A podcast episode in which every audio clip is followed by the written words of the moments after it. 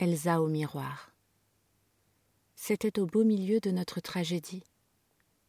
Et pendant un long jour assise à son miroir, elle peignait ses cheveux d'or, je croyais voir ses patientes mains calmer un incendie. C'était au beau milieu de notre tragédie. Et pendant un long jour assise à son miroir, elle peignait ses cheveux d'or, et j'aurais dit, c'était au beau milieu de notre tragédie, qu'elle jouait un air de harpe sans y croire, pendant tout ce long jour assise à son miroir.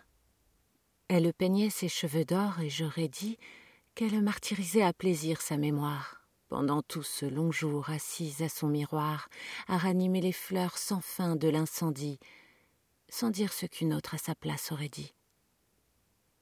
Elle martyrisait à plaisir sa mémoire, c'était au beau milieu de notre tragédie le monde ressemblait à ce miroir maudit.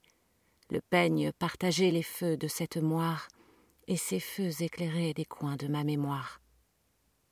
C'était au beau milieu de notre tragédie, comme dans la semaine est assis le jeudi.